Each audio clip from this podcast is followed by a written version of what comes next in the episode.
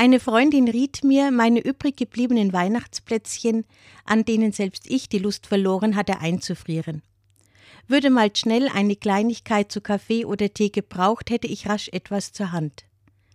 Ein guter Gedanke, denn zum Wegwerfen waren mir meine Plätzchen doch zu schade.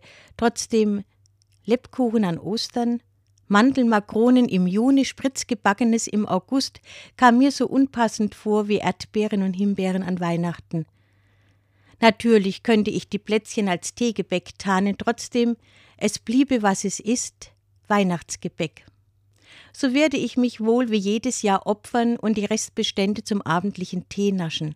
Und so werde ich trotz des strengen Naschverbotes ab Aschermittwoch die ganzen sechs Wochen der Fastenzeit brauchen, um das wieder an Gewicht zu verlieren, was ich mir bei der Resteverwertung angefuttert habe.